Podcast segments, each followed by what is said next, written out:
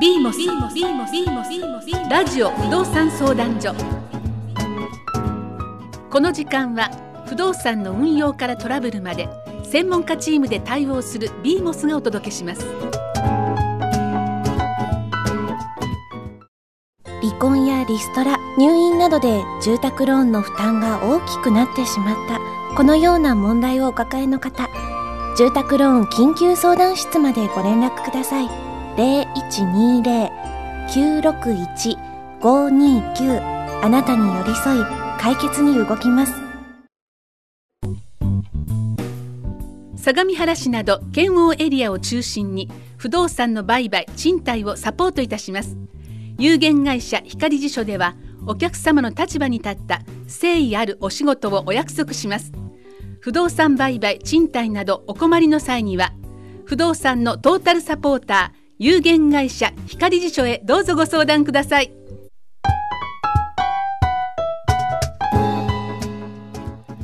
不動産に関わることは金額も大きく法律や税金のことも難しいですね。ビーモスラジオ不動産相談所は不動産コンサルタント税理士弁護士の皆さんがラジオの前の皆さんの不動産に関する相談にお答えします。今日はどのようなご相談でしょうか。私は28年前に夫と結婚し私の父親所有となっている実家の離れで夫と暮らしてきました。子供は3人いますがみんな独立して別居しています。婚姻期間中アルコール中毒の夫が朝からお酒を飲んでは私や年老いた私の両親に暴言を吐いたり暴力を振るったりするので私は耐えられずに5年前から母親と避難して両親と一緒に生活していました。先月ようやく夫が離婚届に署名してくれて協議離婚をすることができたのですがその後も私の父所有の離れに居座ったまま出て行こうとしません。元夫は結婚するときに私の両親と養子縁組をしているので自分は住む権利があると思っているようです。私の両親は元夫が養子になっているので自分たちが死んだ時の相続財産を持っていかれるのではないかと心配しておりなんとか養子縁組を解消したいと思っています。どのように対処すればよろしいでしょうか？こんにちは。税理士の高橋です。どうぞよろしくお願いいたします。今回もビーモスの不動産専門家が集まっています。ビーモスとはビルマンションのオーナーの経営政務法律問題の総合的なサポートを目的とした弁護士税理士不動産コンサルによる専門家ネットワークです。それではビーモスのメンバーをご紹介したいと思います。自己紹介をお願いいたします。弁護士の高瀬です。弁護士の山下です。税理士の福井です。税理士の高橋です。宅建士の川崎です。宅建士の杉山です。はい。では今回このようなご相談を受けております。最近なんか重たい相談が多いですね、はい。あの同じ敷地の中でね、まだいらっしゃるということなんですけど、ね、離婚した方を、うん。あのその住まいから出てもらうって、うん。なかなか難しいものなんですかね。まあ、ケースバイケースじゃないですでか、ね、もこの場合ははい。離れに住んでいらっしゃるじゃないですか、うん。はい、だから普通に土地分泌して、うん。はい。そこ独立して売っちゃえば。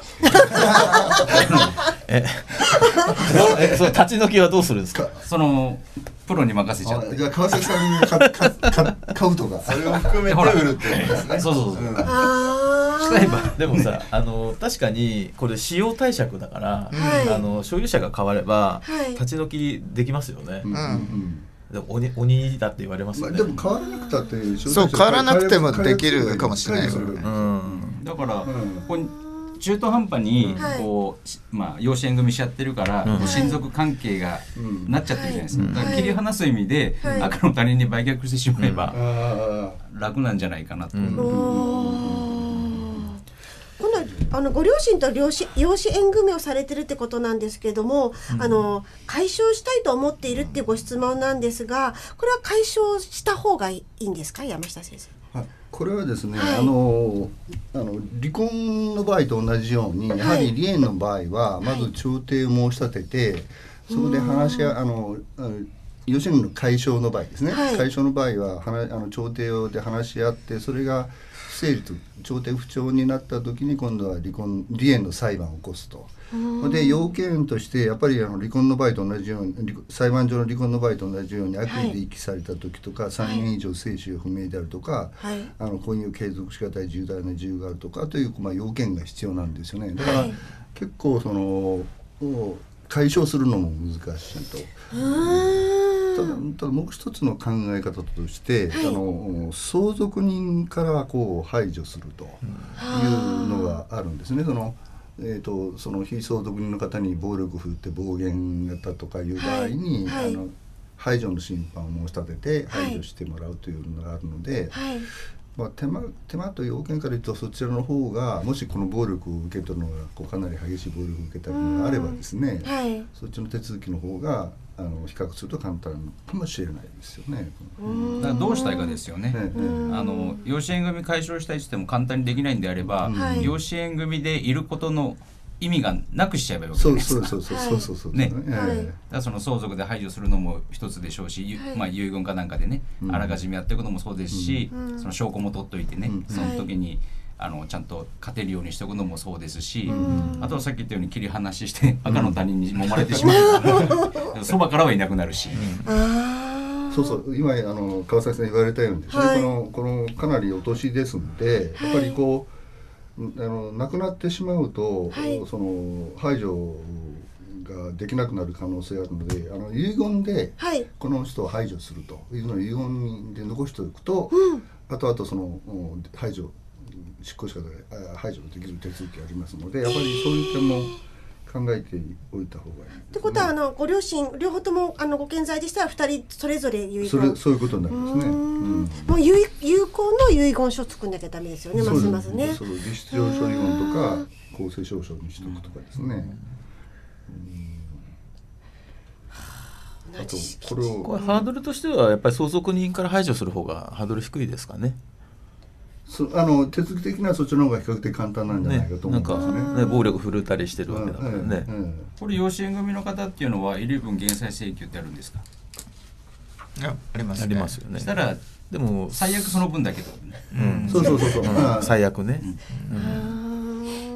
最悪そうだけどその、はい。この方とそのその奥さんの方が娘さんだけど2人だけだったら4分の1は持ってかれちゃいますよね。でも遺言で、あーあのそれ排除書くじゃないですか、うんうん。でそれがまあもらえなくなる人はそれなんでたらめだとかって絶対言うじゃないですか、うそのため言いますね。に、はい。あのいろんな書類証拠を、うん。あの写真だったり医師の診断書だったり、そういったものを録音したりそうそう。そういった証拠を一緒に保管しておけばいいわけですよね。そうそう。この今回ご質問であの婚姻期間中のアルコール中毒っていうのはその理由になりそうですか？暴力振るったりっていうのは。アルコール中毒自体はならないと思うんですぼやはりその暴力。暴力そのあのそご両両親ご両親に対する暴言とか暴力とかがあの排除自由になると思うんですね。証拠ね。あ証拠大切です、ね。証拠大切なんですね、うんえ何年のもむ すごい食い食いついてきちゃった。な何年の前の証拠でもいいんですか、何年も前？うん、例えばすごい。夫婦の間であればあの時効はないですよね。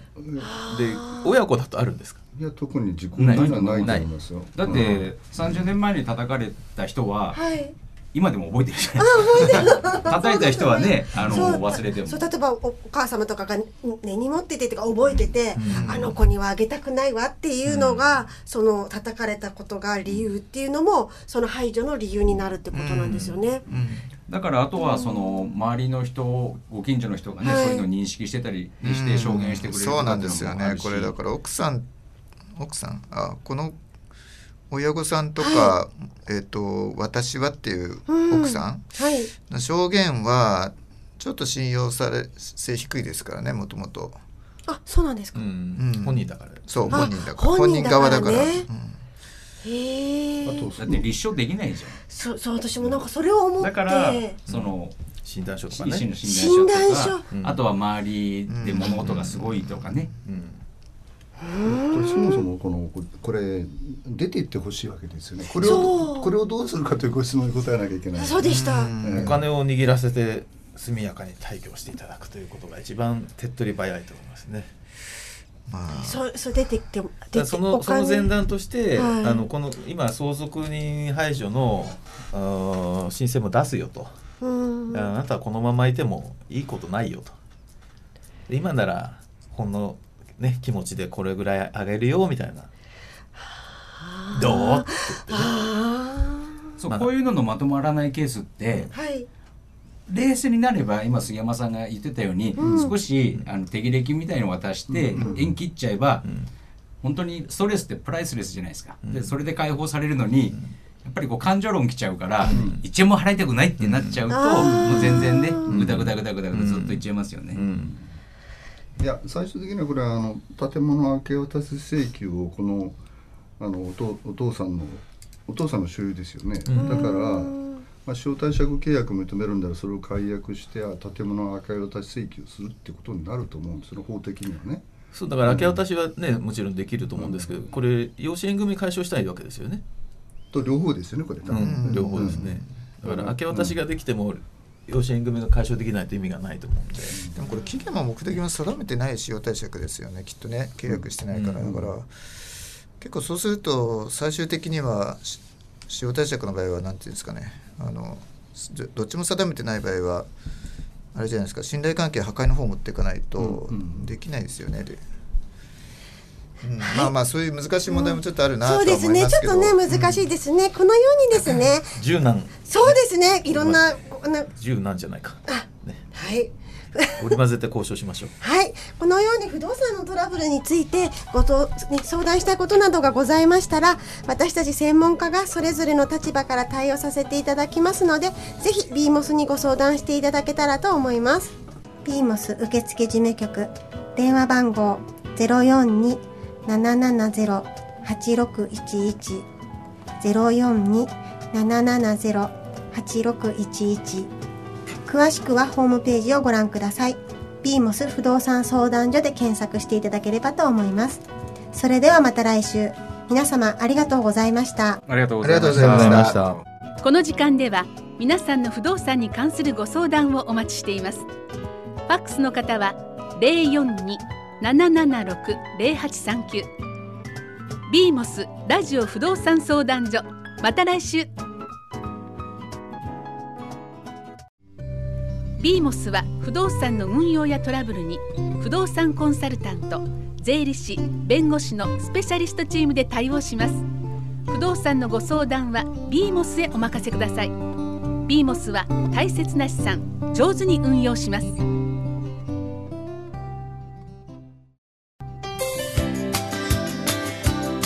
不動産相続専門の弁護士法人高瀬総合法律事務所です。親身でスピーディーフットワークも軽い弁護士事務所です。橋本駅から徒歩3分。初回相談は無料。ぜひお気軽にお問い合わせください。電話番号は042-770-8611高瀬総合法律事務所です。この時間は不動産の運用からトラブルまで専門家チームで対応する BMOS がお届けしました。